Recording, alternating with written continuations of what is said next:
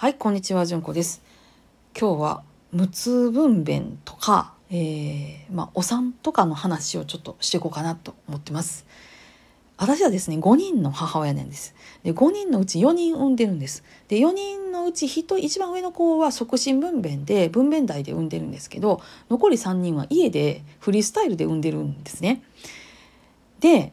あのー別に無痛とか何もせずに普通に産んできたんですけれどもそれを振り返って思うことはですねこれねあの私が4人産んでるっていうところで、えー生存バイアス的なところがあるっていうのはちょっとそこはさっぴいてお聞きいただけたらとはとは思うんだけど痛いだけでは済ませられない何かがあったなっていうのは感想なんです。えー4人のお産とか考えてもですね1人目はもう本当に促進分娩でガーッとねあの子宮収縮剤打たれてますから、えしんどいなっていう感じではあったんですよ。本当にもう力技でさっさと下から産まんな死んじゃうぞみたいな感じの あのプレッシャーを感じましたし、えそれこそが私と子供の2人ともの命を守ったっていう部分はあると思うのでそれはそれなんですけど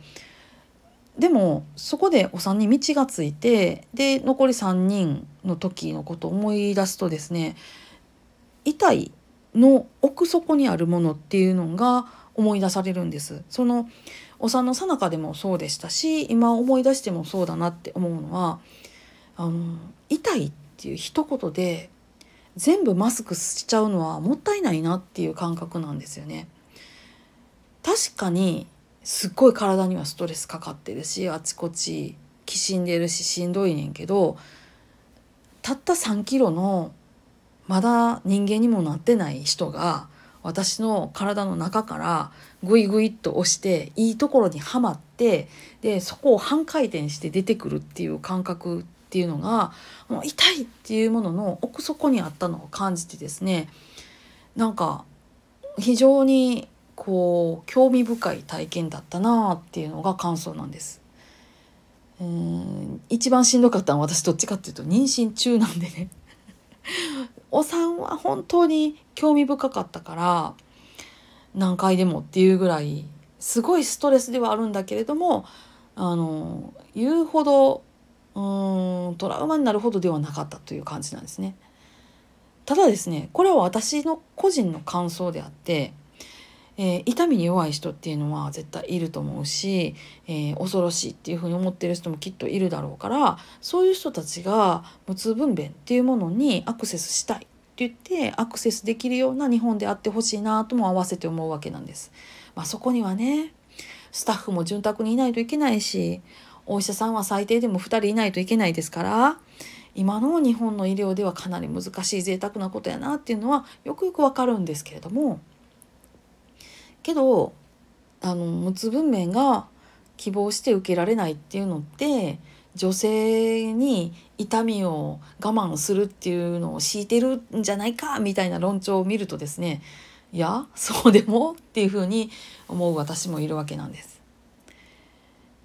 えーそそこでね思ったのはね「痛い」とかっていう言葉でマスクされるものの奥にあるものですね。何でもそうなんですけどあのこういうふうにこれはこういうものだっていうふうに決めつけてしまうとですねそのものの真実の姿っていうのって見えないんじゃないかなって思うんです。だからそのこういうものだっていうその名前とか決めつけっていうのをベリッと剥がしてそのものっていうのは一体どんなもんなんだろうかっていうのをあの探検するみたいな感じでもうん、いいんじゃないかなと思うし、えー今の日本のお産っていうのは本当に安全に安全にっていうのを考えられてますから、ね、でそれにやっぱりやばくなったらやばくなったって言ってバッと動くようなあの状態でもってやってるところがほとんどだと思いますから安心してねそこのえー痛いとか苦しいとかの奥にあるその人間が生まれるっていうのはどういうことなのかっていうところをね、えー探っていくっていう機会にしてもいいんじゃないかなっていうのを思いました。ってねこんなね若い人が絶対聞いてないところで喋るっていうのがもう非常に自分でも受けるんですけれども、え 今日はそんな思い出話をしてみました。えー、ヨタ話最後まで聞いてくださってありがとうございます。